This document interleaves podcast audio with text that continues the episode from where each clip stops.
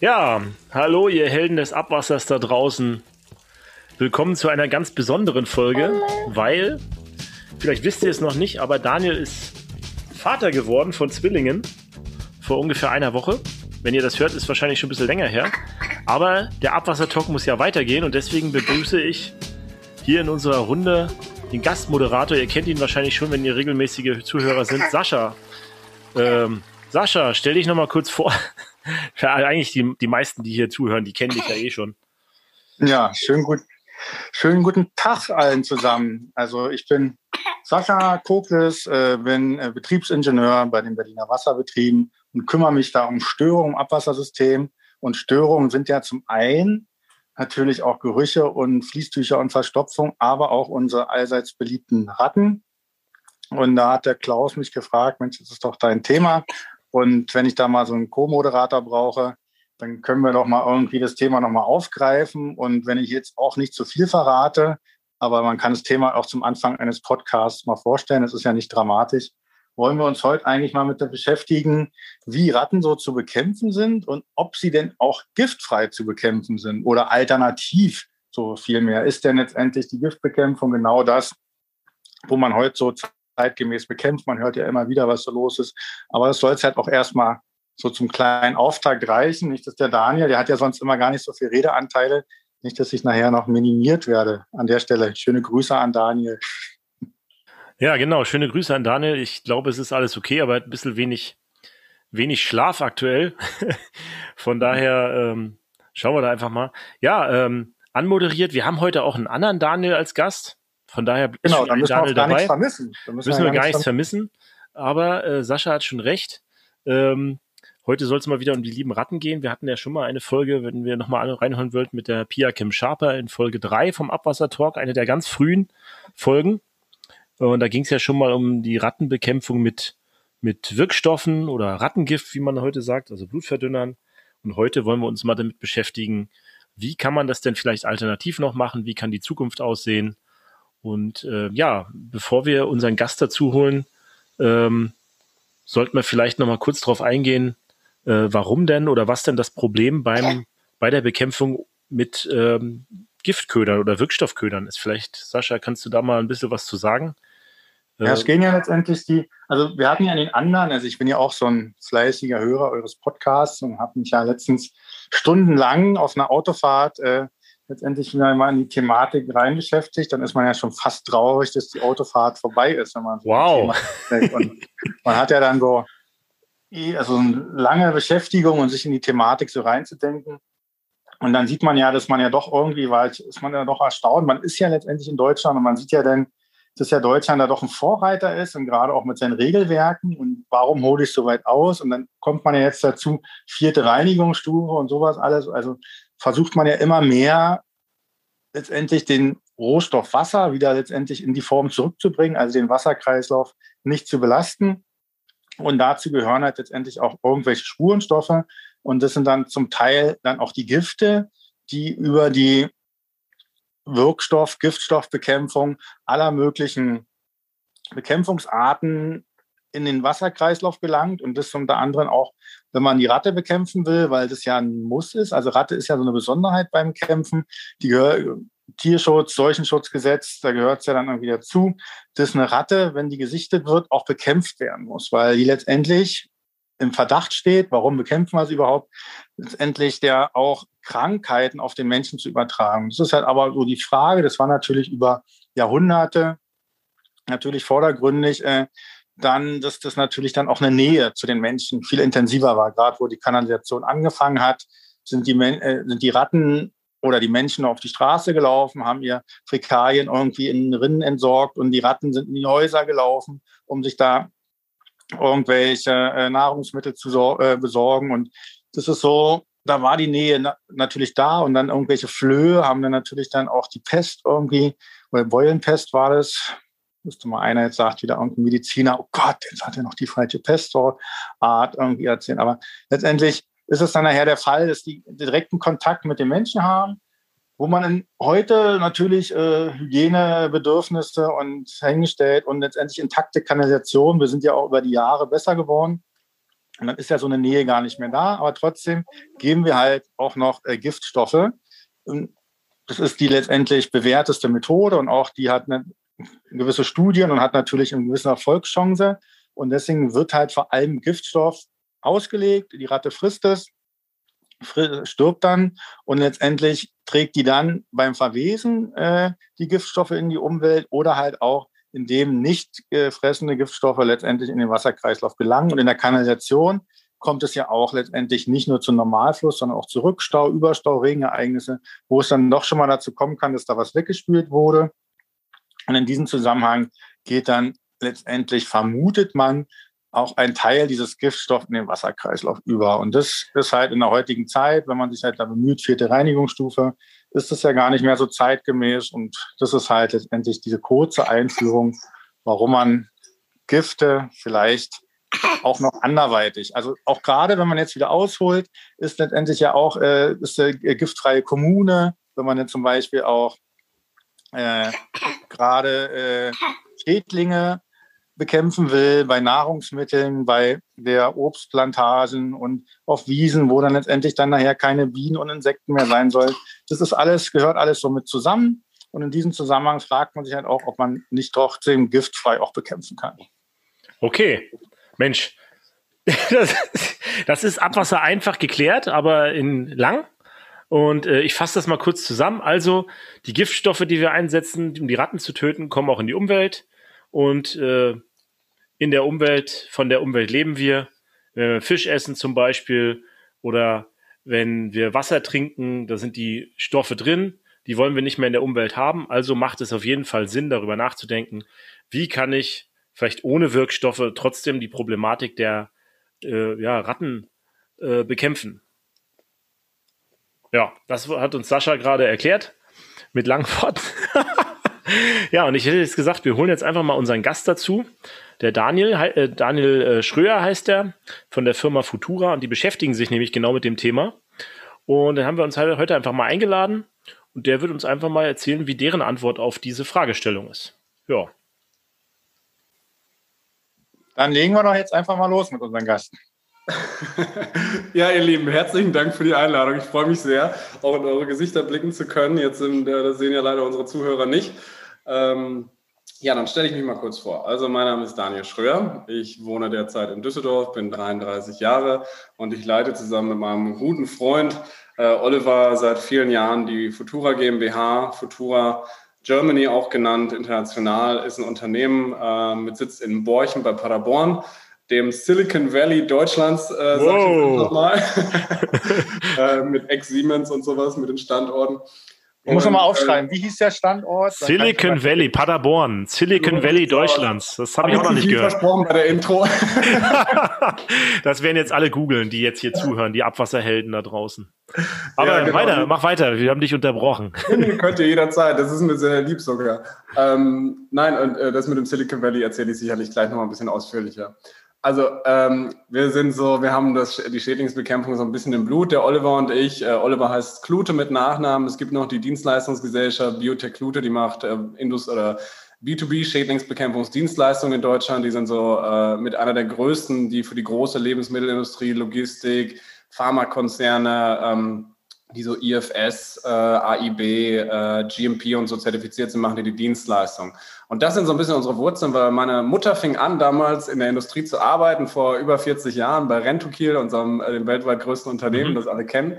Ähm, und hat dann nachher meinen Vater eingestellt und Rudolf Klute und äh, also die Eltern von Oliver auch. Und äh, der hat sich dann 1990 oder sowas selbstständig gemacht ähm, mit Biotech Klute und daraus ist die Futura entstanden.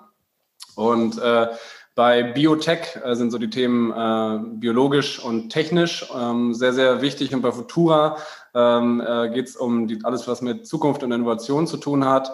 Und Oliver und ich, ähm, Oliver ist 44, 33, ähm, haben es uns mit unserem Team, ungefähr 30 Leute plus äh, sechs, sieben Freelancer, äh, zur Mission gemacht, dass wir ähm, eben die Schädlingsbekämpfungsbranche komplett äh, ja, digitalisieren, auf den Kopf stellen, aber im Guten. Also wir wollen im Endeffekt, ähm, wenn man jetzt überlegt, Rentokil und Rollins sind so die größten Schädlingsbekämpfungsunternehmen der Welt, die verdienen ihre, ihr, ihr, Geld dadurch, dass sie zu Unternehmen fahren und Boxen öffnen, Gift oder Klebefolien austauschen.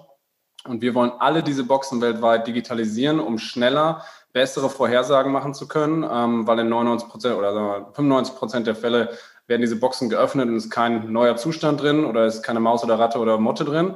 Das heißt, wir wollen das mit Technologie, also daher dieses Tech-IoT-Thema ähm, digitalisieren und damit schlanker, effizienter machen. Und natürlich, das ist die eierlegende Wollmilchsau, äh, braucht man dann eben auch viel viel, viel, viel weniger Biozide. Ähm, ich habe per se nichts gegen Biozide, die helfen super. Ähm, aber äh, wir haben ja alle bemerkt, die funktionieren manchmal nicht mehr so gut wegen Resistenzen und sie werden stärker eingeschränkt. Ähm, und das ist ein sehr, sehr wichtiges ähm, äh, Umweltthema meines Erachtens, dass ich auch erst, ganz ehrlich, in den letzten fünf, sechs Jahren gelernt habe, was für einen Impact das überhaupt hat. Und ich meine, eine Million Tonnen äh, werden ja in Deutschland jährlich in die Kanalisation eingebracht, so Schätzungen das ist schon krass. Und äh, ja, wir haben es uns zur Aufgabe gemacht, das so ein bisschen mit unseren äh, Innovationen und so aus der Gruppe und von ganz vielen internationalen Kunden, die uns da Inspirationen geben, zu ändern. Na, der Daniel ja. schafft es auch mit vielen Worten. Siehst du, das ist doch mal ganz schön. Das waren auch viele Worte. Äh, vielleicht noch mal kurz für die Zuhörer. ähm, Daniel, äh, wenn, wenn einen jetzt jemand das noch mal genauer, äh, ich hatte das vorhin schon kurz erwähnt, äh, wenn jemand das noch mal genauer erklärt, wie das mit den Wirkstoffen funktioniert, also diesen Gift, was jetzt der Daniel Schröer gerade angesprochen hat, ähm, der kann sich, wie gesagt, die Folge 3 noch mal anhören mit der Pia Kim Sharper. Da haben wir das ja ausführlich erklärt. Wir wollen uns, wie gesagt, jetzt mal ein bisschen auf das giftfreie Bekämpfung ähm, spezialisieren. Ist auch mal schön zu hören, äh, wo eure Wurzeln so sind und wie man da hinkommt, weil das muss man ja auch erstmal irgendwie den Weg dahin kennen, wie man von äh, überhaupt auf die Idee kommt. Du bist 33 und sagst, viele Jahre bist du jetzt schon bei Futura. Wie lange genau? Äh, neun, acht, acht oder neun, ja. Also wobei ich also gleich dazu... nach dem Studium oder, oder so? Oder nee. wie ist das? Genau, das, da will ich auch noch mal kurz reinhaken. Okay. Das ja, fand ich jetzt auch der die Abwasserhelden, was hier immer äh, sozusagen hier so benannt wird, die leben ja auch immer davon, auch irgendwie mal zu erzählen, wie man so zum Thema hingekommen ist. Und da würde mich jetzt wirklich mal interessieren, wie der Daniel eigentlich dann sich überlegt hat, ach, da fange ich dann bei meinen Eltern an und die ja. kämpfen irgendwie Ratten oder so oder Schädlinge. Wie bist du denn dann dazu gekommen und was hast du studiert genau? Ja, mega coole Frage. Ähm, ich bin da auch sehr, sehr leidenschaftlich. Also ich bin mit dem Thema Abwasserhelden noch gar nicht so tief. Also es erklärt sich äh, mir komplett von alleine. Wir haben nämlich auch äh, die Marke Green Hero und wir nennen nämlich uns Abwasserhelden und Schädlingsbekämpfer Green Heroes, ähm, mhm. weil, weil wir es eben, ja, wir, sind sehr, wir können sehr stolz drauf sein auf das, was wir machen. So, aber wie ich dazu gekommen bin, ohne jetzt äh, so auszuweichen wieder. Ähm, also im Endeffekt ganz simpel. Äh, das ist ja nicht eine Branche, wo du irgendwie äh, Wirtschaft studierst und dann sagst du, ich will unbedingt entweder zu Rentokil oder zu Bioteclute. So, du rutschst ja schon irgendwie rein durch Verbindungen oder sowas. Und bei mir war es in der Tat meine Mutter, die bei Rentokil arbeitete und die, also meine zweite Familie, die Familie Klute sozusagen, die ähm, haben dann das Unternehmen gegründet in den 90er Jahren und ich habe schon als Kind äh, mit den Söhnen der Klutes äh, Wespennester entfernt äh, und so ein bisschen was über Schädlinge gelernt. Äh, meine, Urgro meine Großeltern kommen vom Bauernhof, da gibt es viele Ratten und Mäuse, da habe ich mich schon immer darum gekümmert mit Spaß. Äh, oder durfte mit meinem Vater äh, mitfahren zu Industrieunternehmen, wo man was gegen, gegen, gegen Tauben gemacht hat, in denkmalgeschützten Gebäuden. Das heißt, ich hatte das schon so ein bisschen in der Wiege. Aber dann habe ich äh, Abi gemacht, äh, mein Studium äh, begonnen, äh, bei der Deutschen Bank dann gearbeitet. Äh, also Wirtschaft mhm. war so mein Thema. Ich wollte mal Banker werden und habe da auch viel, viel Spaß mhm. gehabt. Ähm, aber nachher habe ich schon gemerkt, okay, äh, das Image, also mit Geld irgendwie große Summen zu bewegen, ist irgendwie cooler als dann echt im Unternehmen. Das war ah, nicht so ganz so meins, so auch ethisch. Und äh, da habe ich mir überlegt, was kannst du sonst noch in deinem Leben machen? Und Oliver und ich waren damals, trotz des, äh, des Altersunterschieds, da war ich so 23, 24, äh, immer noch sehr gut, ähm, war so der Unternehmer, zu dem ich auch einen Zugang hatte. Und dann haben wir viel geschrieben. Dann hat Oliver gesagt, du, ich habe da eine Idee, wir digitalisieren jetzt äh, alle Mausefallen und Rattenfallen und, und, und Schädlingsfallen der Welt, Mottenfallen, was auch immer. Da habe ich gesagt, boah, das klingt nach einer super Idee, sehr sinnvoll, also ich habe die Branche so ein bisschen gekannt, ich fand das sehr sinnvoll. Und ähm, ich habe dann äh, mit ihm darüber gesprochen, sicherlich ein Jahr lang. Ähm, das war so 2000, äh, boah, 2006 äh, fing das an, da hat er die erste digitale Mausefalle patentiert und das ging dann äh, echt noch bis, bis 2012. Und dann bin ich rübergegangen, habe mich dafür entschieden, äh, was zu wagen. Das war damals so, alle Schädlingsbekämpfer, müsst ihr euch vorstellen, die haben uns gesagt, ey Leute, ihr mit euren digitalen Fallen, ne, das ist, seid ihr bekloppt. Also ehrlich, äh, das wird sich nie ändern bei uns. Ähm, und äh, das war auch damals, Futura war damals mini-mini. und es war nur eine Idee. Und ich habe aber gesagt, komm, das richtig Bock drauf. So wie andere vielleicht erzählen, oh, da bin ich zu einem Startup gegangen und das ist heute Facebook so ungefähr. und so ähnlich hat sich das bei uns damals angefühlt. Also einfach gesagt, ich habe ich, was ich. Ja. Sascha. Oh, jetzt hakt es bei mir gerade. Genau, aber einfach gesagt, würde ich das jetzt mal zusammenfassen, du bist quasi von den Mäusen zu den Ratten gelangt. Ja, ja oder umgekehrt. Stimmt schon. Hm. Ja, hast du recht. Da ja. recht. Ja, jetzt müssen wir, jetzt müssen wir vielleicht nochmal für die Zuhörer das ein bisschen ordnen. Ja weil, äh, also es ist immer ganz gut, dass du sagst, ihr wolltest es digitalisieren. Äh, vielleicht, du hast ja gesagt, es macht Sinn, ne? Aber der, ja. ich glaube, dem Zuhörer ist es noch nicht ganz klar, warum das Sinn macht. Also ich mache jetzt mal ein Beispiel, wie ihr, das, wie ihr mir das damals erklärt habt. Ich weiß gar nicht, ob Sascha oder du mir das erklärt habt. Ähm, man kennt ja Tom und Jerry, oder? Mhm. So, und dann kennt jeder diese Falle mit dem Käse drin, wo Jerry natürlich immer ausweicht, ist ja klar ne, und Tom ja. die fangen will. So, und da kennt jeder diese im Trickfilm diese Falle, wo die Ratte gefangen werden soll, da tust ein bisschen Käse drauf, dann schnappt die Falle zu und so weiter. Mhm. Ist giftfrei, die Ratte ist tot oder die Maus ist tot oder ja. was auch immer.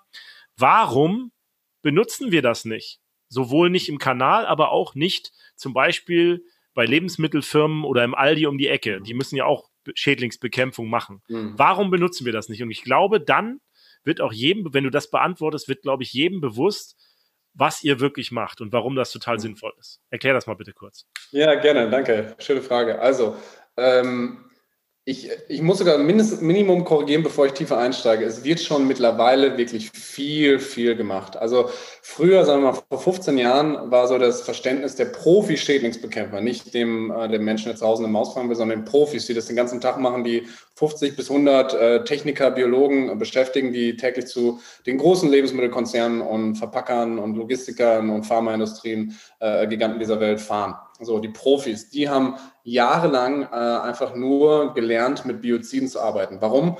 Äh, die funktionierten mega gut. Ja, Biozide haben toll äh, Tiere getötet. Da musste ich gar nicht mich darum kümmern, das Gebäude dicht zu machen, was der Kunde eh nicht äh, bezahlen will oder Hygiene. Äh, das, das war alles kein Thema, wollte der Kunde eh nicht bezahlen.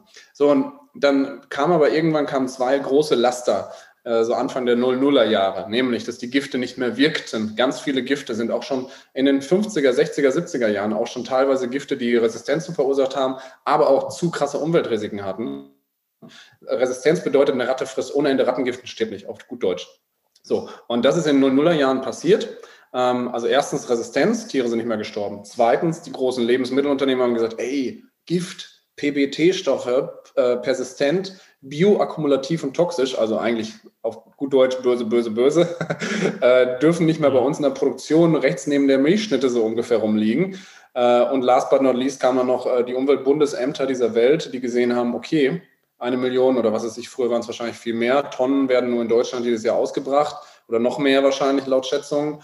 Äh, was hat das für einen Umwelteinfluss? und diese Stoffe wissen wir ja mittlerweile, wenn ich so eine Schädlingsbox habe, ich nehme mal Nager als leichtes Beispiel, dann ist da rechts links ein Eingang, damit da keine anderen Tiere rein sollen.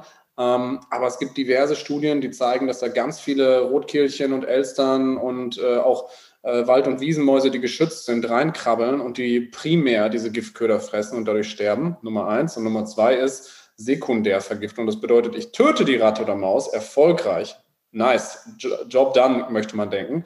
Die Ratte läuft dann aber äh, von dem Schweinebetrieb oder vom Nestle oder vom Getränkehersteller äh, weg zum Fluss oder aufs Feld. Äh, nach fünf, sechs Tagen Leid stirbt sie dann jämmerlich und da ist ein leichter Fressfeind für eine Eule oder ein, ein Fuchs. Ähm, und dann hat eben das Umweltbundesamt diese Sachen dokumentiert und diese toten Füchse zum Beispiel, Schleiereulen, die äh, ganz schnell umkippen, die können nicht so eine hohe äh, Dosis Gift ab, ähm, analysiert also seziert, die Leberwerte und sowas untersucht und hat einfach gesehen, oh, in all diesen Tieren, in über 90 Prozent dieser Population, die wir ähm, analysiert haben, auch in Singvögeln, Greifvögeln, nicht nur in Deutschland, im, weltweit, sind hohe Rückstände von diversen äh, Rodentiziden, also Nagergiften, Antikoagulantien oder wie auch immer man die nennen mag. Und das ist ziemlich krass, weil diese Stoffe, die bleiben jahrelang in diesen Tieren. Deswegen gibt es ja auch von Dr. Julia Regnery vom Umweltbundesamt diese tolle Studie, kann ich jedem nahelegen, der mal zehn Minuten Zeit hat, die Zusammenfassung zu lesen. Es reicht schon auf dem Umweltbundesamt auf der Seite. Diese Studie, dass wirklich in deutschen ähm, Flüssen, in den Fischen große oder viele, viele Rückstände gefunden worden von diesen Rattengiften. Und da fragt man sich, boah, wie kommen die da hin? Und da denkt man sich jetzt auch mittlerweile, puh, das ist aber ein ganz schönes, dickes Stück. Also das ist, das ist nicht mal einfach sowas. Das ist schon Gift, das Säugetiere töten soll. Ne? Und ähm, wenn man sich den Also Daniel, lass mich ja. mal kurz dich ein bisschen unterbrechen. Also ich glaube, wir können ja. uns darauf einigen, das Gift sollte nicht in die Umwelt kommen. Ne? Also ich glaube, ja. da gibt es auch genug Studien. Äh, die Frau Regnery, die haben wir ja auch damals auch schon erwähnt. Jetzt aber nochmal noch mal vielleicht konkret auf meine Frage. Warum macht das jetzt Sinn? Man könnte ja einfach sagen, ich mache da jetzt überall nicht mehr das Gift, weil das nicht mehr wirkt. Ich mache jetzt da Schlagfallen hin. Warum machen das die Schädlingsbekämpfer nicht? Und warum brauche ich jetzt eine Digitalisierung? Das genau diese Frage. Geh mal darauf ein. Ja, also da muss ich mich echt entschuldigen. Da habe ich wahrscheinlich äh, zu lange um den heißen Brei geredet als Ja, richtig, hast du. Gut, dass du, Klaus, äh, unser Referee bist. Äh, da danken dir die Hörer und Hörerinnen. Also, im Grunde genommen hat der Schädlingsbekämpfer kein großes Interesse daran, denn äh, er ist der sogenannte Gatekeeper, derjenige, der sagt, ich möchte gar nicht, dass es mein, mein, bei meinem Kunden anders stattfindet. Denn Gifte sind günstig. Ähm, das habe ich die letzten 20 Jahre gemacht. Und das reicht erstmal schon als Argument. Wenn ich jetzt eine Falle dahin stelle, muss ich diese Falle, ich sind eine ganz normale Mausefalle, einmal am Tag kontrollieren. Tierschutzgesetz, Jagdschutzgesetz etc. Weil die und, Ratte könnte ja oder die Maus könnte korrekt. ja da drin nicht verendet sein und quiekt noch, ja? Genau, sehr und, richtig. Äh, und dann, das ist der Tierschutzgedanke, absolut. Klaus, ne? Das ist ja auch richtig, dass man die dann kontrolliert. So, und warum genau. hilft mir jetzt die Digitalisierung? Genau, jetzt kommt's, äh, wenn du eben, äh, wir alle haben eine Alexa zu Hause oder was auch immer, ähm, diese Dinger sind natürlich sogenannte Internet of Things IoT-Geräte. Und wenn ich eine Falle mit einem Sensor, einer Kamera, einem, einer Multi-Anzahl von Sensorik und Batterien und einem Prozessor ausstatte, dann sagt die Falle mir in der Sekunde, wo sie zuschlägt, ähm, äh, dass sie zugeschlagen hat, was für ein Tierchen drin ist, aufgrund der Grammzahl. Der Sensor sagt mir, wie häufig die Ratte da entlang gehuscht ist. Eine Kamera macht vielleicht noch ein Foto und überträgt das auf meinem Server, wird eine künstliche Intelligenz sagen, ist eine Ratte, ist eine Maus, ist was auch immer. Das bedeutet, genau das, was du gerade angeteasert hast, der Schädlingsbekämpfer muss einfach 20.000, 100.000 Millionen Fallen, die er bei seinen Kunden stehen hat, nicht mehr überprüfen, manuell per Hinfahren, Zurückfahren, eventuell 90 Prozent ist gar nicht relevant informationstechnisch, mhm sondern kann ganz effizient zu Hause sitzen, das besser steuern, sieht, oh, hier in der äh, äh, Risikozone in der Produktion von meinem Bäcker hat eine Mausefalle ausgelöst. Da fahre ich jetzt hin, weil da ist eine Maus drin, da kümmere ich mich drum. Und nicht, ich kontrolliere alle 600 Fallen bei diesem Bäcker. Und das ist die Sache, also Effizienz. Ich habe eine 24-7-Überwachung. Also nicht nur so, ich bin nächsten Monat wieder da, wenn es da schon 100 Mäuse bei euch gibt, sondern im Zweifelsfall drei Sekunden, nachdem die Maus in die Falle gegangen ist. Und das ist cool. Mhm. Also das ist quasi für den. Genau, wenn ich da jetzt kurz auch nochmal äh, kurz mal reinkrätschen darf. Das ist ja natürlich, äh, natürlich muss man sich nachher überlegen, was man mit der eine Million Ratten macht, die man dann da rausholt. Das ist ja dann auch immer so eine Zahl. Oh, so viele Ratten gibt es ja auch irgendwie im Abwassernetz, was ja auch immer ganz faszinierend ist. Ja, ja, Aber die müssen ja halt auch innerhalb von 24 Stunden rausgeholt werden. Das ist ja auch immer der interessante Punkt dass es ja auch irgendwie so betrachtet werden muss. Und deswegen ist eine Digitalisierung und man hat sich ja auch mit den Gesetzgebern und so lange unterhalten oder letztendlich, wenn man da das Regelwerk und Verordnungen so macht, dass eine Überprüfung ja auch digital durchgeführt werden kann. Es ist ja jetzt auch erstmal ein Umdenken und man hätte natürlich auch vor zehn Jahren schon digitale Überwachung im Kanalnetz machen können. Da war es aber einfach nicht wirtschaftlich. Und deswegen ist mhm. jetzt an der Zeit, dass die Sensorik zuverlässiger wird, günstiger wird, sie in den ganzen Haushalten letztendlich mit, was ja angesprochen wurde, mit Alexa und Siri ja letztendlich einfach funktionell geworden ist. Ich kann dann meine Temperatur steuern, also kann ich jetzt auch günstige Sensoren dafür nehmen, um ein Abwassernetz zu überwachen und da dann letztendlich die Rattenpopulation. Mhm. Und das ist halt ein guter Weg, das dann irgendwie mal ja. zu nutzen. Ich muss aber einmal korrigieren, also äh, ein paar Punkte. Äh, eine Million Ratten, was machen wir damit? Das habe ich auch schon häufiger gehört, diese Frage. Also wir sind ja nicht, wir haben ja nicht, wenn wir das jetzt machen, weiß ja auch, du äh, äh, grinst schon zustimmend, äh, wir haben ja nicht morgen plötzlich eine Million Ratten, sondern wir können das natürlich rantesten und eine Firma Saria oder so, also diese Entsorger von, von äh, die, die kümmern, helfen uns da sicherlich sehr gerne, wenn wir in 10, 20 Jahren wirklich eine Million Ratten pro Jahr haben. Aber ähm, du musst die Falle nicht immer in 24 Stunden kontrollieren. Ähm, A, hat das damit was zu tun, wo sie ist. B, gibt es Tierschutz, äh, IFSG, also Infektionsschutzgesetz zugelassene Fallen, die müssen äh, die eine, in einer sehr hohen Wahrscheinlichkeit human töten. Dann gibt es pro Land, pro Bundesland Veterinärchefs, also die Hauptveterinäramtsverantwortlichen, äh, die dürfen entscheiden, dass eine zum Beispiel unsere IFSG äh, Paragraph 18 geprüften Fallen nicht einmal am Tag geprüft werden müssen. Diese Ausnahme gibt es, wenn das der Hauptveterinärchef vom Land entscheiden möchte. Und Dann, last but not least, gibt es natürlich unsere Kammertechnologie, die immer, immer besser, kleiner, günstiger, langlebiger wird. Ähm, und diese Kamera schießt natürlich ein Foto. Dann kannst du da drauf gucken und siehst, oder noch besser die künstliche Intelligenz sieht, dass es hier human gefangen ist, Torso, Genick, was auch immer. Und äh, ähm, damit du nicht direkt hinfahren musst. Mhm. Also wir äh, genau, diesen Ansatz, den, den können wir nochmal verfolgen. Den fand ich auch mal interessant. Okay. Äh, dass es ja in den Weg geht, letztendlich, dass ihr mal gesagt habt, ihr wollt es ja gar nicht mehr mit Sensorik machen, sondern auch mit Kamera, weil die dann zuverlässig ist, weil man ja gleich immer alles sieht. Ist die jetzt schon so wirtschaftlich geworden in der Richtung, dass das jetzt funktioniert, ja? Ja, auf jeden Fall. Also wir werden dieses Jahr auch eine neue Kamera rausbringen. Ich zeige euch jetzt mal den Prototypen, den sehen unsere Hörer nicht, aber dann könnt ihr mal in lauter wow, wow, genau. wow, wenn ihr das sehen könntet, meine Fresse. dann könnt ihr auch mal zeigen. Ach, ich glaub, natürlich gleich auf die Internetseite. Auf jeden Fall kleiner als eine Schachtel Zigaretten äh, wird das Ding werden. Und äh, die Batterielaufzeit ist extrem lang. Diese Dinger sind günstig und das macht dann am Ende des Tages einfach viel Spaß. also, so, ich dachte, du zeigst uns jetzt was. Ähm, ja, hatte ich vor, aber ich sagte gerade im Nebensatz, die ist, die ist glaube ich, wieder in der Firma oder ich habe es in der Firma gelassen, weil wir die da äh, und bei unseren Kunden sehr viel testen. Aber, ja, also äh, grundsätzlich, grundsätzlich äh, kann man ja bei euch auf dem Online-Shop mal gucken, wann es immer was Neues gibt. Ihr habt ja bestimmt auch ein Newsletter, wo man sich anmelden kann. Äh, kann man sich immer reinschauen. Das ist ja auch generell interessant für den Abwasserbereich, äh, mal zu schauen, weil Bilder kann man ja nicht nur von von äh, Ratten machen, sondern auch von anderen Sachen, die einem im Kanal interessieren. Äh, von daher ist es ja sowieso schon interessant, äh, was ihr da so macht und wie ihr diese Technik natürlich dann auch reinbringt in, ähm, ja, in, in Anwendungsfälle. Also ich, ich fasse nochmal zusammen. Die Digitalisierung hilft mir dabei. Ich muss nicht mehr manuell alles überprüfen, sondern ich kann da überprüfen, wo wirklich Action ist, wo was passiert ist. So, und das ist ja, ja generell äh, auch was, was im Abwasserbereich bekannt ist, zum Beispiel, das war der Grund, warum man zum Beispiel äh, Füllstandswarnungen in Pumpwerke eingebaut hat irgendwann mal. Wenn die überlaufen, dass man halt hinfährt und nicht mehr durch die halbe Stadt fahren muss. Ich meine, Berlin ist zum Beispiel auch eine große Stadt, Sascha, ne? Dann will man natürlich auch wissen, wenn man in der Leitzentrale auf der einen Ecke von Berlin sitzt, was in der anderen Ecke von Berlin passiert. Ich weiß ja nicht bei Rush Hour, wie lange man braucht, durch Berlin da durchzukommen. Oh. Da will man nicht umsonst hinfahren, ne? Oh, das ist, das kann man gar nicht so genau sagen. Das ist ja das Faszinierende. Genau. Und jetzt bin ich ja auch Co-Moderator, weil ich ja auch so ein bisschen Fachwissen beisteuern kann. Und deswegen müssen wir ja auch mal die Kurve kriegen. Das ist ja hier der interessante Punkt. Ist ja einerseits, jetzt ist ja anscheinend hier die Lösung zu sagen, oh, ich mache hier alles digital und mache dann so Schlagfallen rein. Das ist ja ein Weg. Und jetzt gibt es ja auch von Futura zum Beispiel noch einen Weg, äh, Ratten auszusperren. Da werden wir gleich über Daniel wahrscheinlich noch mal ein bisschen mehr erfahren.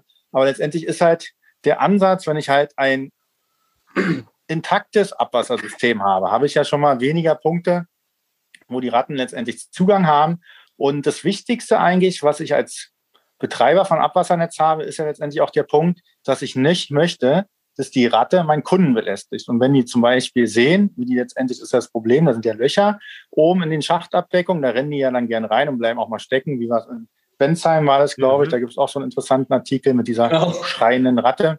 Ja. Aber, aber wenn die halt da reinrennen, denken die immer, die leben ja in unserem Kanal und da kommen die halt her. Oder noch schlimmer, wenn sie aus der Toilette springen. Dann können wir ja gar nicht mehr sagen, oh, das ist ja nicht von uns. Also das ist letztendlich das Problem. Und letztendlich eine Ratte ist ja gleich auch immer gleich eine Rattenplage. Deswegen habe ich mal, wo ich vorhin eine Million gesagt habe, da muss man natürlich ein bisschen vom weggehen. Es gibt ja natürlich auch sehr interessante Beiträge, auch in den letzten Jahren, von Planet Erde und so, wo halt auch mal so eine Doktorarbeit in New York gemacht wurde, wo die letztendlich auf Rattennestern mal ausgerechnet haben, wie viele Ratten theoretisch nebeneinander leben könnten. Und das hatte ich dann auch mal auf Berlin angewandt, wenn man jetzt davon ausgeht, dass so eine Rattenpopulation von einem Nest irgendwie 50 Ratten hat, die dann aber auch irgendwie einen halben Kilometer weit laufen und daneben erst das nächste Netz äh, Nest sein kann, dann kommt man so darauf, dass maximal irgendwie so zwei Millionen Ratten überhaupt in Berlin wohnen könnten. Und dann kommt es ja immer noch darauf an, ob die jetzt überall zu sehen sind und ob die überhaupt Nahrung finden. Und ich denke mal, die Ziffer ist bedeutend geringer, weil wann, dann würde man sie ja nachts auch überall rumrennen sehen.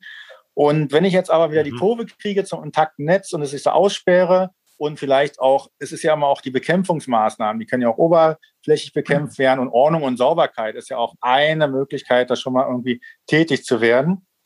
Und es gibt ja auch Möglichkeiten, zum Beispiel Rückstauklappen oder Kla äh, Schlagfallen oder direkt in den Kanalfluss einzusetzen, dass die Ratte da auch irgendwie bekämpft wird. Und das ist halt auch eine Möglichkeit, wenn wir sie ausgesperrt haben, ist sie theoretisch noch da, bloß nicht mehr im Abwassernetz. Da muss sie woanders bekämpft werden. Also es ist ja immer jetzt ein Zusammenspiel aus verschiedenen Bekämpfungsmaßnahmen, auch in Kellern und sowas alles, wo es halt tätig gemacht wird. Aber ihr habt auch noch einen interessanten Ansatz. Wie, Aber vielleicht, ich fasse es kurz zusammen, bevor der Daniel antwortet. Ja. Ich fasse kurz zusammen, das lange. Also nicht nur die Schlagfallen sind interessant, sondern es ist auch schon interessant zu verhindern, dass die Ratte in den Abwasserkanal rein und raus kann. Und natürlich, dass, das ist vielleicht auch das, was du sagen wolltest, dass wir möglichst äh, Nester, wo Ratten sich nisten könnten, vermeiden. Zum Beispiel unsere Kanäle natürlich auch sanieren.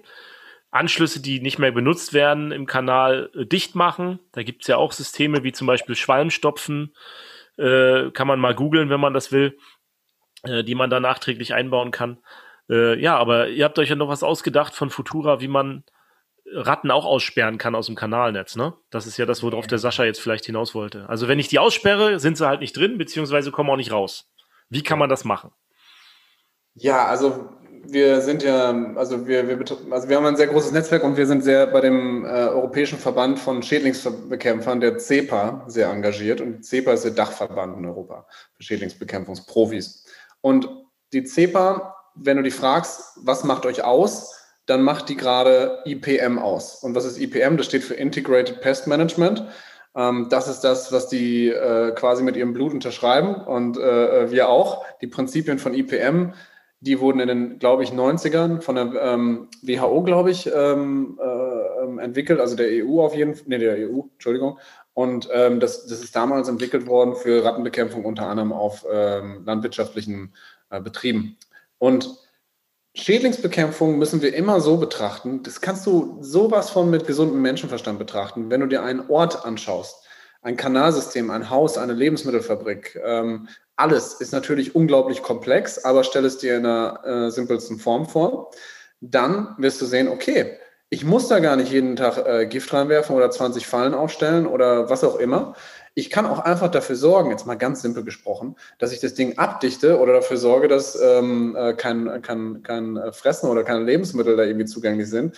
Und dann habe ich theoretisch keine Nagetiere oder andere Schädlinge, die sich dort vermehren können, ähm, ähm, weil, weil es biologisch nicht möglich ist. Und das ist immer unser Kernprinzip. Eine unserer Firmen in unserer Gruppe heißt auch Dr. Dicht, die äh, kümmert sich darum, die Das ist noch eine kleine Firma bei uns in der Gruppe, aber eine wichtige, die Firmen dicht zu machen. Also große Lebensmittelbetriebe beauftragen Dr. Dicht, die laufen dann durch die Firma und machen überall äh, die Spalten dicht gegen Insekten und Türbürsten gegen Nager und so weiter. Und jetzt haben wir es für einen Kanal. Wir wissen ja auch durch Biotech Lute viel, wie Schädlingsbekämpfung in der Praxis manchmal aussehen kann.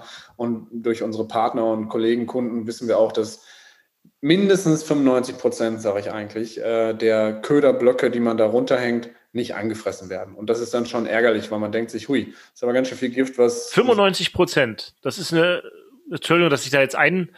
Gerne. Also 95 Prozent ist schon eine große Zahl. Also so, ich hätte das nicht so hoch geschätzt. Ist das wirklich so? Also das sagen mir Unternehmer, Unternehmerinnen, die sich in dem Feld äh, damit beschäftigen oder auch Städte äh, nach großen Kontrollaktionen. Und ich weiß noch, dass die Aussage treffe ich aufgrund eines Datenpools äh, von 17.000 Kanaldeckeln, die über knapp fünf, sechs, sieben Jahre oder sowas kontrolliert worden sind in einer großen Kommune. Und dann haben wir uns, um jetzt das noch zum Punkt zu bringen, was Sascha eigentlich einleiten wollte, äh, netterweise, ähm, haben wir uns dann äh, wieder unsere IoT äh, zum, zunutze gemacht und ganz viele Kameras, Dutzende Kameras in Kanalschächte in Stadt und aber auch in, in, in einem Dorfbereich, ländlicheren Bereich, ähm, in der runtergehängt, haben äh, ganz viel Video, Stunden, wahrscheinlich tagelang, ich weiß nicht, Videomaterial gesammelt und gesichtet, mit, natürlich nicht alleine, sondern mit unseren äh, Kolleginnen und Kollegen aus der Entwicklung. Und ähm, wir haben gesehen, mit den Praktikanten. Genau. Wir haben noch offene Praktikantenstellen, wer noch möchte. Gibt auch spannendere Aufgaben. Ähm, und dann haben wir gesehen, wir haben da auch ausprobiert. Ne? Wir haben da alles runtergemacht, alle möglichen Köder, giftig, ungiftig äh, äh, und haben auch verschiedene Lebensmittel dahin gehängt, um zu gucken, was ist das Attraktivste. Und wir haben, waren frustriert, weil was wir gesehen haben, ist, die fressen nichts. Die gehen an nichts. Die sind neophob, das wissen wir auch alle. Das ist sehr, sehr schwierig. Was wir aber immer wieder beobachten konnten, ist Ratte springt an der Seite, an der Leiter, die Leiternstufen hoch, äh, springt auf den Schmutzfangkorb, quetscht sich daran äh, entlang und geht dann oben eben durch diese kleinen Löchlein, äh, durch den Kanaldeckel raus. Irgendwann so drei, vier, fünf Uhr ist der meiste Traffic. Dann wird schön draußen gefressen oder Fressi Fressi gesucht, rund um die Firmen, am Müll, wo auch immer, ähm, weil die ja schon relativ weit laufen. Und ähm, dann läuft sie abends, äh, zwei, drei Stunden später, nachdem sie gefressen hat, wieder runter. Dann haben wir uns haben wir so häufig beobachtet und dann haben wir gesagt, das müssen wir, das, das ist doch das Hauptproblem gerade, was wir jetzt gerade sehen. Und äh, Sascha hat es ja auch so schön eingeleitet. Wer beschwert sich denn? Wann haben wir denn Rattenbefall, wenn ein Bürger eine Ratte sieht meistens? Und jetzt auf dem Dorf interessiert das vielleicht keinen, aber Mitte Berlin oder Kreuzberg oder München oder in Düsseldorf an der Köhl, wenn da 20 Ratten herlaufen, dann wird schon mal vom äh, Gucci-Geschäft geschrien, so ungefähr. Und äh, das wollen wir natürlich vermeiden. Und da haben wir uns überlegt, ähm, wie können wir das machen? Und auch so, dass es mit den äh, Regularien, also Luftstrom und sowas, und mit den Gasen und sowas, die teilweise äh, unten entstehen, äh, in line, wie man so sagt, ist. Und dann haben wir die Red Cap erfunden, patentiert und hergestellt vor drei, vier Jahren fingen wir, glaube ich, an, Sascha. Dann haben wir dich auch besucht, als das Ding so der erste Prototyp noch war ähm, und haben dir davon erzählt. Und das ist im Endeffekt ein, sind, ist ein Halbkreis, den ich ähm, innerhalb von wenigen Sekunden so dran klicken kann an den Schmutzfangkorb. Der ist hochwertig aus rostfreiem äh, Edelstahl gefertigt. Sieht auch ganz cool aus, finde ich. Äh, und man erkennt eben durch die rote Farbe sehr schnell, dass dort eine Red Cap ähm, eben angebracht ist an einem Schmutzfangkorb. Und das Coole ist, es hält halt ewig. Ne? Und die Ratte kann, man kann auch zwei nutzen, das ist nämlich Saschas Innovation, macht doch, macht doch ein bisschen größer und dann kann man zwei nutzen, dann hat man die 360 Grad. und ähm, ja, das, das ist unser Produkt. Und wir haben jetzt im letzten Jahr. Genau, aber ihr vergesst immer zu sagen, da muss ich jetzt mal kurz, ihr vergesst immer zu sagen, dass der Halbkreis natürlich über den Steigeisen hängen soll, damit die halt da nicht hochklettern klettern kann. Natürlich kann die auch überall anders, aber da ist ja meistens der Konus und dann muss die ja schon so Cliffhanger-mäßig dann dahin gehen. Aber das ist halt der wichtigste Punkt. Und deswegen kam ihr mit der Idee, einen Halbkreis zu machen. Und das ja. ist letztendlich dann, ist es dann natürlich möglich, äh, schon mal ein ein- und Ausstieg letztendlich die Rate zu erschweren. Das ist natürlich Im Zweifel weiß das natürlich der, im Zweifel weiß das natürlich der Kanalnetzmensch, der den Schmutzfänger leert, nicht leert den Schmutzfänger aus, dreht ihn andersrum, setzt ihn wieder rein, denkt alles Korrekt. super. Genau, genau. Das ist das Problem ja. natürlich. Ja, ne? natürlich das muss ja auch draufstehen. Das muss ja nachher der, der, der es anwendet, muss es ja wissen. Und ich habe jetzt ja. nochmal gerade, wir haben zwar, Klaus bemüht sich ja heute schon immer alles zusammenzufassen, aber er hat doch hier diese Kategorie Abwasser einfach geklärt. Was ist denn eigentlich Neophob? Klaus. das ist ein schönes Wort für unsere Liste. Ähm, also, Neo heißt neu und Phob äh, äh, gefällt mir nicht so viel, würde heißen, mir gefällt es. Und wenn mir etwas Neues nicht gefällt, dann äh, bin ich sehr vorsichtig und man ähm, schreibt den Ratten oder den Nagern insgesamt zu, dass sie neue Sachen sehr, tja, denen sehr vorsichtig gegenüberstehen und zum Beispiel einen neuen, ein neues Gift, deswegen gibt es auch, äh, sind die Gifte so entwickelt worden, nicht direkt komplett auffressen, sondern nur ein bisschen und deswegen müssen teilweise Rattengifte ja auch so letal sein, also so tödlich, dass sie mit der ersten Dosis ähm, dann auch schon das Tier töten. Deswegen diese Neophobie der Ratten, alles was genau. Neues, da halten sie sich von. Und deswegen jeder, der schon mal eine Maus oder Ratte hat, bei Mäusen ist schon leichter, aber Ratten zu fangen, ist schwierig. und das, das kommt eben daher, dass sie neophob sind. Schöne Frage, ja. Ich habe mal die Theorie gehört, dass, dass, dass die Neophobie äh, natürlich äh, nur bei äh, älteren Ratten so richtig zur Geltung kommt, weil wenn ich jetzt so eine junge Ratte bin, dann ist ja alles neu. Ah. Weißt, wenn ich jetzt, ich, ich, ich komme zur Welt, dann ist alles so, wie es ist. Und ja, Neophobie, habe ich mal als Theorie gehört, ist nur dann interessant, wenn ich das schon kenne, wo ich hinkomme. Nee, ist aber falsch. Und dann was anders ist. Ist, ist gut gedacht. Also ist auch. Ja, aber wie, wie ist das denn sonst? Dann würde ja eine, eine junge Ratte niemals das Nest verlassen, weil sie vor allem Angst hat. Nee, aber die bekommen durch über ihre DNA unglaubliche Informationen. Zum Beispiel äh, wurde wissenschaftlich nachgewiesen, ähm, die sehen ja nicht unbedingt gut, aber die sind inkontinent und mit ihren Fühlerchen äh, äh, laufen sie immer an der Wand entlang. Und es wurde wissenschaftlich nachgewiesen, dass Mäuse äh, oder waren es Ratten? Ich weiß gerade nicht mehr, aber das kann ich sicherlich herausfinden. Ratten waren es. Ratten waren es an ihre, da siehst du, du weißt es auch schon, krass, an, an ihre Kinder weitervererben können, diese Information, dass zum Beispiel an der dritten Wand rechts äh, Richtung Nahrung. Ach komm! Ja, ehrlich, so ein, so ein so, was weiß ich, ein, ein Hindernis ist oder so oder etwas gefährlich ist, das wird weitervererbt. Das haben die direkt gehabt, die sind da stehen, also wirklich, das wurde schon wirklich nachgewiesen.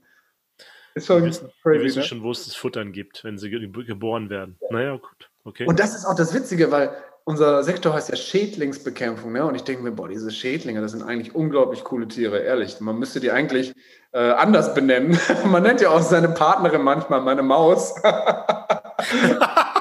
ein Schädling. War nicht meine Ratte, aber. ein, äh, wie, sa wie, sagt ja. man bei den Wanzen dann so ähm, blutsaugend? Genau. Es gibt ja auch Schädlinge und Lästlinge, ne? Ja, gibt's, gibt's auch. Gibt es ja auch, was ist der Unterschied zwischen einem Schädling und einem Lästling? Ja, das ist relativ äh, ähm, easy, glaube ich, auch zu erklären. Also Schaden ist meistens wirtschaftlich bemessen oder in Form von, es kann ein Virus oder ein Bakterium übertragen werden, was schadhaft ist. Ähm, das machen ja Mäuse und Ratten zum Beispiel oder auch Scha äh, Schaben, also Kakerlaken. Und ein Lästling ist, äh, keine Ahnung, äh, ich ganz ehrlich, ein Vogel kann auch ein Lästling sein, wenn die Nachtigall äh, Ja, aber zum Beispiel so typischer Lästling ist doch ein äh, Papierfisch oder, oder diese genau. Silberfische, das sind Lästlinge, ne? Genau. Nicht direkt Schädlinge. Ja.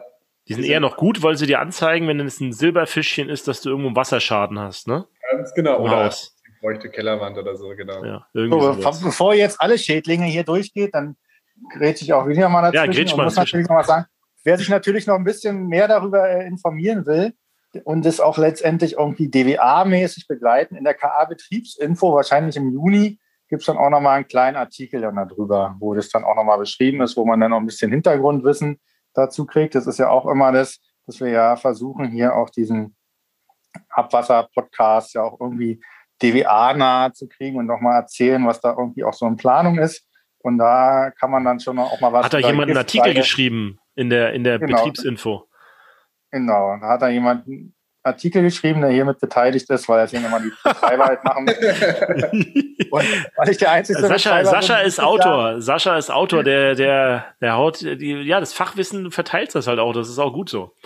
Ne, Weil da habe ich da mal versucht, die Erfahrung mit reinzubringen. Aber hier ist noch ein ganz interessanter Punkt gefallen. Wir sind zwar eigentlich auch bei, eher bei der Thematik giftfrei, aber da möchte ich jetzt hier nochmal alle Betreiber, die zuhören, hier ist ja letztendlich in den Raum geworfen worden, dass ja letztendlich äh, nur 5% aller Köder letztendlich dann angefressen werden. Natürlich ist vielleicht die Quote ein bisschen höher und deswegen lassen ja auch einige ihre Köder dann auch noch länger hängen da drin, damit dann eine Ratte auch wirklich die Chance hat, die zu finden.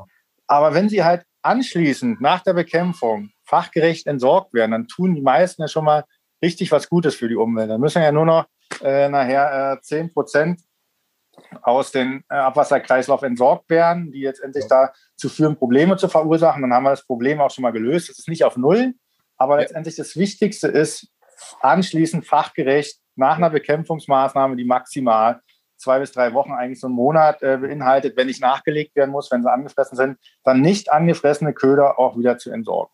Ja. Sascha, und die gehören auch nicht in Hausmüll, das ist Sondermüll, die haben Entsorgungsschlüssel, das steht dann letztendlich auf den jeweils einge, äh, auf den äh, Bedienungsanleitungen der jeweils eingesetzten Giftköder auch drauf. Genau. Muss ich nochmal hier einen Appell. Gute Mission für die Umwelt. Das ist auch, um ehrlich zu sein, äh, als Betreiber und als Profi-Unternehmen ist man da auch verantwortlich, dass man sich da qua Gesetz auch so dran hält. Sascha, ich habe mal eine Frage, wenn ich darf. Und zwar. Ähm, ich eine Frage, ja, das ist ja auch mal schön, genau.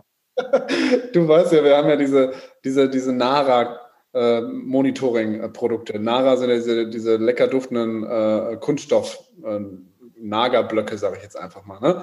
Und ähm, wir haben eine Stadt in Benelux, eine große, die nutzt die schon seit vielen, vielen Jahren und hängt die da runter in verschiedenen Aromen. Gibt es ja Fisch, Schoko und sowas und Vanille, die Naras. Und ähm, die hängt die da runter, äh, anstatt von äh, Köder, also von Giftköder. Und wenn diese, die halten ja sehr lange, das Aroma drei bis sechs Monate, dann verfliegt das erst so langsam äh, und die sind giftfrei und lassen sich nicht abwaschen. Das heißt, die denken sich, ja, super, ganz easy peasy, habe ich gar keine Nachteile, die hänge ich da runter und dann gucke ich natürlich immer äh, schön, ob die äh, abgefressen worden sind. Und wenn die abgefressen worden sind, hänge ich einen Giftblock dazu. So ein bisschen, ne? dann hänge ich die ein bisschen höher und hänge dann darunter einen Giftblock weil sie sich dann daran gewöhnt haben. Deswegen neophob, man sagt ja immer erst anfüttern die Ratte, damit sie sich daran gewöhnt, merkt, oh, nichts Schlimmes. Ähm, und so, und diese Stadt macht das schon seit sieben, acht Jahren. Das ist äh, nicht die größte Stadt, aber das ist irgendwie für mich so ein Modellbeispiel. Ähm, und äh, ich finde das ganz spannend, dieses Konzept, weil ich denke mir zum Beispiel, wenn ich zu Hause eine Ratte fange, dann lege ich, oder ich habe äh, sogar gerade aktuell Ratten, weil wir sehr ländlich wohnen, und ich lege da jetzt nicht Gift aus, sondern ich habe dann eine, zum Beispiel was hingestellt, eine Falle, und legt da jetzt auf die Falle, nicht gespannt, der Falle, äh, was zu fressen drauf. Und ich lasse die jetzt erstmal, ich überwache das mit einer Kamera, die Ratte geht dann immer schon dahin, frisst an der Falle rum, das lasse ich zwei, dreimal zu und dann würde ich die Falle erst spannen. Warum macht man das? Oder macht man das auch? Oder was hältst du von diesem Kunststoff-Vorbeköderung? Das finde ich letztendlich genau, das ist richtig. Das war ja eine schöne Frage, gleich äh, mit Schleichwerbung gespickt. Genau, das ist ja immer eine richtige Weg. So macht man das aber, aber äh, so macht man das, Daniel. Ich finde es halt schon mal richtig. okay, genau. Äh, ich finde es natürlich den richtigen Weg. Äh, Monitoring ist, äh, äh, ist ja jetzt äh, giftfrei, ist eine giftfreie Methode, weil ich natürlich erstmal mit dem Wirkstoff gucke. Aber was mache ich dann natürlich anschließend, wenn ich merke, es ist letztendlich angefressen worden. Und ich muss ja letztendlich auch, das geht Gutachten, letztlich weiß ich, über, ob ich überhaupt äh, Rattenbefall habe. Das geht ja auch in die Richtung, dass ich dann äh, auf Fraßköder auslege, wo ich dann erstmal die Ratte anlocke. Und ich denke mal, das ist noch auch ein Punkt, äh, wo ich nachher dann überhaupt äh, feststelle, wie groß ist die Population, wie viel ist angefressen, kann ich Rückschlüsse machen. Das denke ich, ist eigentlich der richtige Weg, ist natürlich sehr aufwendig. Und davor scheuen halt auch gerade viele Betreiber zurück. Aber letztendlich, wenn man halt so einen Punkt erreicht hat, wo ich dann optimieren will, es ist ja letztendlich Rattenbekämpfung, ist ja auch nur ein Stück weit Sisyphus-Arbeit, dass ich halt immer, wenn ich aufhöre zu bekämpfen, dann wächst ja da die Population auch nach. Und es ist halt so ein Ansatz, der ist dann wiederum schwierig, aber ich finde halt Monitoring sehr wichtig. Wenn ich anschließend aber mit einem Giftköder bekämpfen will, finde ich es halt eigentlich gut, exakt den gleichen Köder giftfrei zu nehmen, damit die sich schon mal an diesen Köder gewöhnen. Oder halt wenn sie sich aber an eine Stelle gewöhnen soll, dann ist natürlich egal, Hauptsache sie findet was Interessantes, dann ist natürlich ja. die Frage, das darf nicht zu schnell anschimmeln. Also kann ich jetzt, natürlich gehen die halt auch irgendwie auf äh, Nutella oder Schokoriegel oder sonst was. Aber die sind ja dann auch schnell verbraucht und die schimmeln dann auch mal schnell. Und deswegen gibt es dann letztendlich die Möglichkeit, die mit einem vernünftigen Duftstoff oder so anzulocken und die dann erstmal diesen Bekämpfungsraum für sich zu definieren. Oder ich sage, Mensch, ich will jetzt ja gar nicht an meiner Einstelle bekämpfen, wo der Kindergarten ist, sondern drei Schächte weiter ist ja eh alles verbunden. Dann kann ich die auch versuchen, mit so einer Maßnahme da einzulocken. Also es ist jetzt nicht verboten, in die Richtung zu agieren. Und wenn ich das dann schaffe, das nennt man dann auch so Nahrungsdepots, Deswegen kann man ja dann auch irgendwie so eine Sensoren gezielt irgendwie einbringen. Und deswegen, wenn ich dann weiß, oh, die kommen wieder zurück, dann sind sie wieder da und dann muss ich wieder mit der Bekämpfung anfangen. Das ist so der nächste Schritt, dann zu sagen, wie nutze ich die Sensorik, wie kann ich da Rückschlüsse drauf ziehen, wie kriege ich die dazu überhaupt an den Orten zu kommen, wo die Sensorik äh, funktionell ist. Und da denke ich, ist das der richtige Weg, da sich zu überlegen, wie ich die anlocke. Und es ist ja auch der Punkt, den ich nie verstanden habe, warum ich nicht mit Lockstoffen arbeite. Also dann kann ich das ja, es ist ja dann Bekämpfung effizienter. Und wenn ich da irgendwie Lockstoffe einbringe, die sind nicht verboten. Ich habe geguckt, es ist nur schwierig, eine Zulassung für einen Lockstoff zu kriegen. Deswegen kann man auch einfach äh, Fisch nehmen. So, kann ranhängen, dann geht da eine Ratte. Das ist halt auch ein Lockstoff. Und das ist halt der Weg, ich will es ja effizienter haben. Und jetzt habe ich dir für eine. So, jetzt müssen wir, jetzt müssen wir den Sascha mal wieder einfangen. Mal wieder. Laberlauch, hat, sagt kann man auch sagen. Sascha, ich, ich fasse mal zusammen. Also grundsätzlich muss man sich einfach, früher hat man einfach in jeden zweiten Schacht einmal im Jahr einen Köder reingehängt, den hängen lassen und so weiter. Wir haben es in der Umwelt, äh, den Wirkstoff und so weiter und hat natürlich dann gesehen, auch 100% Anfraßquote, sind alle aufgefressen worden, waren alles Ratten. Ne? So, so haben wir früher gedacht. Mhm. Äh, heute wissen wir, es werden nur 95 Prozent des, äh, 5 Prozent vom Gift überhaupt von Ratten gefressen. Das ist vielleicht auch eine neue Information. Der Rest wird weggespült, abgespült, landet im Wasser bei, bei Starkregen und so weiter. Also, das heißt, wir müssen uns mehr Gedanken machen. Haben wir jetzt auch gelernt.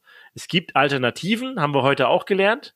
Nicht nur äh, Schlagfallen, sondern auch, wir können die Ratte aussperren, wir können Sauberkeit, Ordnung, wir können unsere Bürger auch ein bisschen erziehen. Das ist zum Beispiel noch nicht genannt worden heute. Ne? Das gibt ja die mhm. Möglichkeit, den Bürgern das ein bisschen auch mitzuteilen, dass sie selber auch was tun können also und so weiter. In jedem Fall wird es teurer. Ne? Also das ist so meine Erfahrung der letzten drei, vier Jahre, dass die größte Diskussion, die ich mit meinen Kunden habe, also wir als Unitechnics haben ja dann die Kanalnetzbetreiber als Kunden, äh, die größte Diskussion, die ich immer habe, ist, oh ja, letztes Jahr hatten wir ja nur 4000 Euro für Rattenbekämpfung ausgegeben. Das war ja relativ günstig, ne?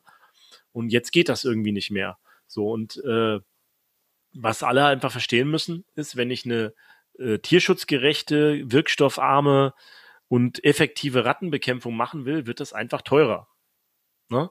Und früher Aber haben wir halt die billige Rattenbekämpfung dadurch bezahlt, dass wir einfach das Gift flächendeckend ausgeteilt haben und natürlich, vielleicht kann man sagen, dann mit unserer Gesundheit nachher irgendwann bezahlen, wenn wir das weiter ja. so machen. Und deswegen ist das der richtige Weg, denke ich.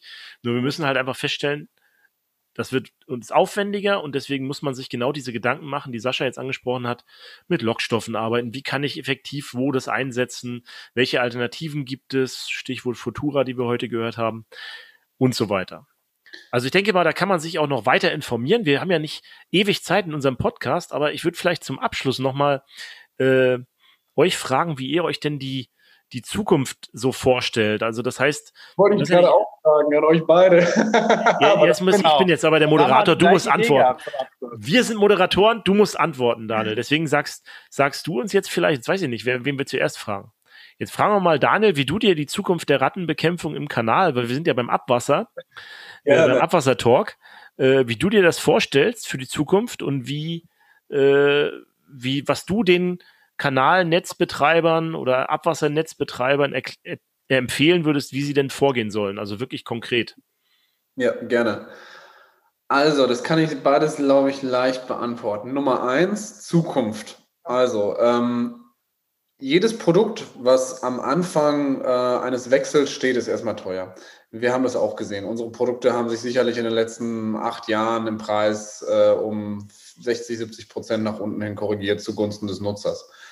Ähm, das ist noch lange nicht das Ende der Fahnenstange. Die nächsten paar Jahre, so unsere, ähm, äh, unser, wenn wir so in die Zukunft voraussehen und unsere bisherigen Wachstumsraten der letzten paar Jahre vor allen Dingen betrachten, dann weiß ich und kann ich den Betreiberinnen und Betreibern wirklich sagen und Schädlingsbekämpfern, das wird alles günstiger für euch. Ja? Also ähm, mit den viel, viel, viel mehr tausenden Stücken, die wir alleine als Unternehmen äh, äh, rausbringen an äh, IoT-Produkten, an digitalen Produkten, an Fallen, an, an diesen IPM-Produkten wie Redcap oder Nara, da wird das alles für den Betreiber günstiger. Ich glaube, das ist so eine Art Break-Even-Point. Jetzt gibt es natürlich die Early Adapter, Adapter, so wie Sascha auch, die hingehen und sagen, ich will mal was ausprobieren.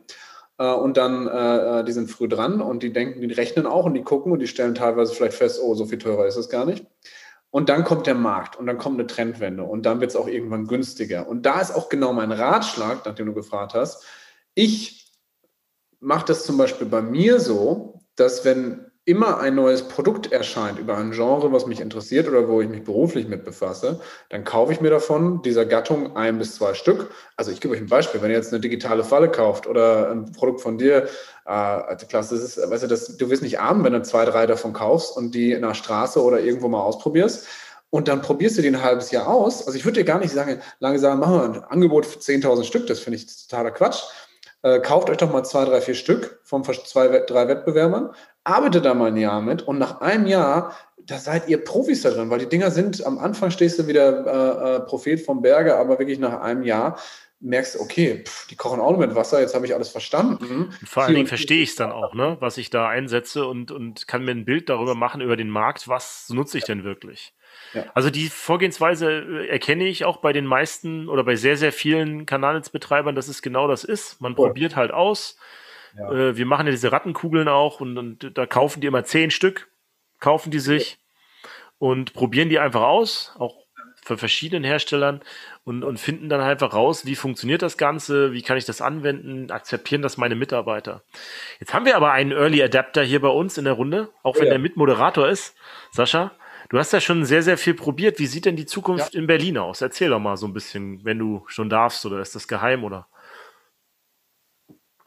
Die Zukunft generell ist ja letztendlich ist, ist ja ein langer Zeitraum. Das darf man ja auch nicht vergessen. Also gerade wenn ich auch so eine Technologie äh, ablöse oder überführen will in einen anderen Zustand, das ist ja, dauert ja ziemlich lange. Und da denke ich eher, dass dann kleinere Kommunen irgendwie schneller irgendwie zum Ergebnis kommen und dann sagen, hier, wir haben jetzt das Nonplusultra gefunden, das funktioniert, weil in Berlin gibt es so viele Ecken mit Besonderheiten, dass ich dann auch nicht immer sagen kann, dass das eine da auch immer gleich funktioniert, sondern dass man auch mal verschiedene Punkte ausprobieren muss. Aber ich wollte halt eigentlich damals darstellen, wir befinden uns in so einer Übergangsphase von der Giftbekämpfung zur giftfreien Bekämpfung. Wir haben halt hier heute äh, Möglichkeiten dargestellt, wie es möglich ist. Und es gibt ja auch immer den Trend dazu, gerade auch in Berlin haben wir auch äh, letztendlich Stadtbezirke, die grün regiert sind.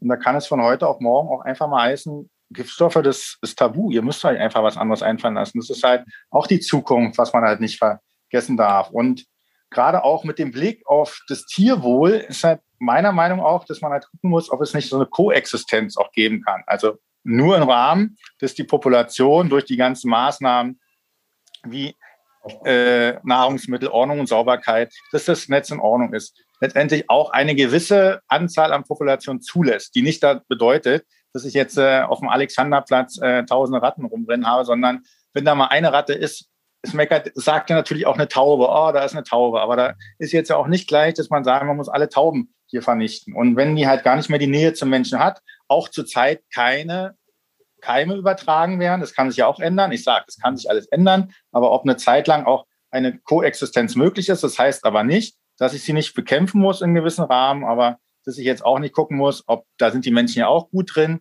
dass ich jetzt die Tiere ausrotte, ausrotten muss, dass nur der Mensch äh, überlebensfähig ist. So, das ist aber zu weit ausgeholt jetzt. Aber das ist Nein, aber das ist doch mal schön. Äh, ich finde dieses, dieser Begriff Übergangsphase zwischen Gift und kein Gift mehr, ich glaube, das hat das ganz gut dargestellt. Ähm, ja, wir sind auch schon äh, bei einer Stunde wieder angelangt. Ihr, ihr merkt, wie schnell sowas geht, dass man eine Stunde voll quatscht. Also, Und es macht echt Spaß, habt immer da einfach was Neues zu lernen. Ich habe heute wieder einiges Neues gelernt. Jetzt äh, vielleicht äh, wollt ihr, ich, was einfachs, was ich noch auf jeden Fall sagen wollte für unsere Zuhörer, eine Buchempfehlung oder Filmempfehlung, Der König von Berlin. Das kam jetzt gerade, weil, Alex, äh, weil, weil Sascha das mit dem Alexanderplatz gesagt hat. Äh, lest euch das Buch durch von Horst Evers, ne? Der König von Also ich muss noch dazu sagen, also ich muss jetzt wirklich, also ich habe das Buch durchgelesen, das ist mir immer jahrelang empfohlen worden und nicht das Buch ist super, es gibt es auch schon verfilmt, aber das Hörbuch, das ist super. ja, ja, als Hörbuch. Ich habe das auch als Hörbuch gehört. Ja, ja. Genau, Hörbuch. das ist wirklich toll und dann ist natürlich alles übertrieben. So ist Berlin nicht, sage ich jetzt mal, aber es ist halt letztendlich sehr interessant, die Ansätze und letztendlich auch der Umgang mit Ratten und letztendlich auch, wie nennt man das jetzt nochmal, wenn man sich da ekelt? Da gibt es auch so einen Fachbegriff, wenn man sich so ekelt vor Ratten oder so. Rattophobie, keine Ahnung. Ratten. Rodentophobie, würde ich mal sagen, irgendwie sowas, ja. ja, ja. Rattus norvegicus Genau. ist ja Und der, jetzt, jetzt muss ich ja der jetzt Fachbegriff. Ne? Ja. Jetzt hat der Klaus auch schon so schön abmoderiert und da finde ich auch, sind wir jetzt eigentlich, auch wenn wir noch äh, tausend Sachen zu sagen hätten, aber da muss ich jetzt ja auch mal meiner Aufgabe nachkommen und äh, mich jetzt auch bedanken äh, beim Daniel, dass er hier nochmal irgendwie uns so tatkräftig zur Seite gestanden hat auch und einfach den anderen Daniel ersetzt hat. Jetzt wird der Klaus nur in der Zeit von Vaterschaftsurlaub nur Daniels einladen. und von der, von der Firma Futura. Und ich fand eigentlich, dass wir ja schon Fazit gesagt haben. Klaus, du darfst jetzt nochmal, möchtest du auch nochmal kurz sagen, wie du die Zukunft der Rattenpopulation äh, oder der Rattenbekämpfung siehst und sag jetzt bitte nicht Drohnen, weil das Thema hatten wir schon mal, dass die mit Drohnen Oh, das, rausjagen. das muss ich kurz. ich denke ja, ich denke ja so, äh, Neophobie, ne, wenn, da, wenn wir nachher alles mit Drohnen inspizieren, die Kanal Kanäle, dann werden die Ratten ständig diese Geräusche hören und vielleicht alle verbrämt. Dann brauchen wir gar nichts mehr zur Bekämpfung. Und wenn das nicht hilft, dann machen wir Gamification und schießen die Ratten mit Lasern von Drohnen aus ab.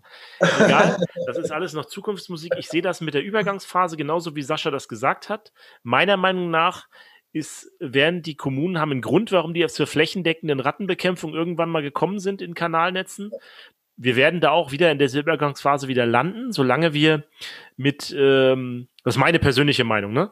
Solange wir mit Rattengift beködern, werden wir weiterhin flächendeckend bekämpfen, aber nicht mehr so, dass wir einfach in jeden zweiten Schacht was reinhängen, sondern dass wir flächendeckend Monitoring machen. Dafür brauchen wir auch keine Technik, sage ich mal. Dafür kannst du einfach in jeden zweiten Schacht einen ungiftigen Köder hängen. Ja. Und da, wo angefressen ist, werde ich dann ja, agieren. oder Entweder- Technik nehmen, das ist ja beides möglich. oder Technik, ja, aber ich sag mal, es ist günstig, jemanden zu beauftragen, einen, einen externen, der das flächendeckend Monitoring macht. Der, der macht das einmal durch, einmal im Jahr, dann Ja. kontrolliere ich die Sachen und dann kann ich mir überlegen, will ich dann dort giftfrei äh, mit Schlagfallen agieren in den Hotspots oder hänge ich da wieder Gift rein oder mache ich da Boxen rein oder nehme ich da Sensorik oder was auch immer. Das wird nach und nach digitaler werden, genau wie Daniel das gesagt hat, an, abhängig von den Kosten und von der, von der Zuverlässigkeit und der Usability vor allen Dingen dieser Lösungen. Ähm, und dann werden wir nach und nach äh, die Gift, äh, das Gift immer weiter Richtung Null bringen. Ne? Glauben auch. In dem Moment, wo die Lösungen so, so kommen. Ich glaube, jetzt die nächsten fünf bis zehn Jahre wird es noch weiter so sein, dass man Genau, das wäre noch eine Frage gewesen, was ihr dass glaubt. man Also, mit Gift weiter arbeitet, weil das einfach in den Köpfen der Leute noch zu sehr drin ist. Das ist so meine Meinung dazu. Ne? Äh, und nach und nach werden durch so Firmen wie euch, Daniel, und auch durch äh, solche Early, Ad Early Adapter, äh, Ja. wie du gesagt hast, wie denn äh, Sascha, glaube ich, das Thema vorangebracht und dafür ist ja auch die DWA da, dieses Ja. Know-how reinzubringen. Es dauert halt einfach bei uns in der Branche lange, bis sich Ja. solche Sachen äh, ändern. Jetzt habe ich auch den Fachbegriff, was hast du gesagt? Ein äh, Change, äh, ein, ja, egal, wenn der Markt kommt, was du vorhin gesagt hast, Daniel. Jetzt weiß ich auch nicht mehr, was ich gesagt habe. Ja, aber egal. äh, weiß ich Hört nicht. noch mal rein, spult noch mal zurück. Äh, auf jeden Fall hat es Daniel vorhin gesagt. Ja, und ansonsten äh, finde ich das spannend. Man denkt gar nicht, wie spannend Rattenbekämpfung sein kann, Leute, wenn ihr euch damit beschäftigt. Und das kann ich übrigens auch wirklich nochmal sagen, weil auch um Leute Fans zu machen von dem, was hier so, wir hier so machen. Ähm, ich meine, das ist einfach eine Branche, muss man sich mal vorstellen, ähm, vom Landwirt bis zur äh, Produktion von meinetwegen einer Kartoffel zu einem Chips äh, mit dem Aroma, zur Logistik bis hin zum, zum Restaurant oder Supermarkt, überall dort findet Schädlingsbekämpfung statt. Und wir sorgen alle miteinander als Branche dafür, dass unsere Welt eben äh, und für uns Menschen, für die menschliche Gesundheit sicherer ist, weil diese Tiere eben auch Krankheiten übertragen. Und das mit mittlerweile nicht nur Gift, Gift, Gift, sondern mit einer Transition hin zu einer Schädlingskoexistenz oder Schädlingsfernhaltung, Freihaltung, also giftfrei, wie es möglich ist. In den nächsten fünf bis zehn Jahren sicherlich hin zu 95 Prozent ohne Gift, möchte ich mal tippen. Und das ist sehr wahrscheinlich, dass es sich dorthin entwickelt, wenn man sich die Webseiten der größten, weltweit größten Firmen anguckt. Ähm, also ähm, kann ich wirklich nur jedem nochmal ausdrücklich empfehlen, äh, ausprobieren, ein, zwei Produkte bestellen, denn ähm, das ist sonst so ein bisschen wie der Titanic-Effekt. Man sagt, ja, es kommt eh nicht, ich kann noch 20 Jahre weitermachen mit Gift oder mit den Produkten wie jetzt. Und dann hat man den Eisberg vielleicht unterschätzt. Deswegen kann ich auch sehr gerne anbieten, falls jetzt überhaupt noch irgendwer zuhört, dass äh, die ersten zehn, die uns eine äh, ähm, äh, Kontaktanfrage über unsere Website schicken, denen schenke ich gerne ein Set Redcap und wow und Nara, ähm, also diese äh, giftfreien Köder. Das oh, heißt, das hat man ja noch nie. Genau. Nee? Echt? Ich, ist mir spontan eingefallen. Äh, ich hoffe, da melden sich wahrscheinlich anderthalb Leute höchstens. Aber ja, schauen wir mal. Also, wenn ihr zuhört, äh, meldet euch beim. Wo müssen wir, wo muss man sich melden bei dir? Auf, äh, einfach hier auf den äh, im, im Instagram antworten auf. Äh nee, da bin ich ganz selten. Am liebsten einfach futura-germany.com und dann bei Kontakt auf äh, irgendwie kurz rein da dann. Oder so. Podcast äh, mit Daniel. Und Vom Podcast, von den Abwasserhelden, genau. genau. genau. Das, das, das war doch aber wirklich so ein, das müssen wir wirklich jetzt so lassen, äh, Daniel. Das ist ja gleich noch gesponsert, ey, das ist ja geil. Was sagst du, Sascha? Das waren, jetzt doch schon, das waren jetzt schon super abschließende Worte vom Daniel. Wir müssen ja auch irgendwie mal gucken, dass wir hier mal ein Ende finden. So, und dann finde ich eigentlich, dass Klaus nur noch, irgendwie hast du noch ein paar letzte Worte. Ja, Leute, äh, Pantarei, das Wasser fließt immer bergab.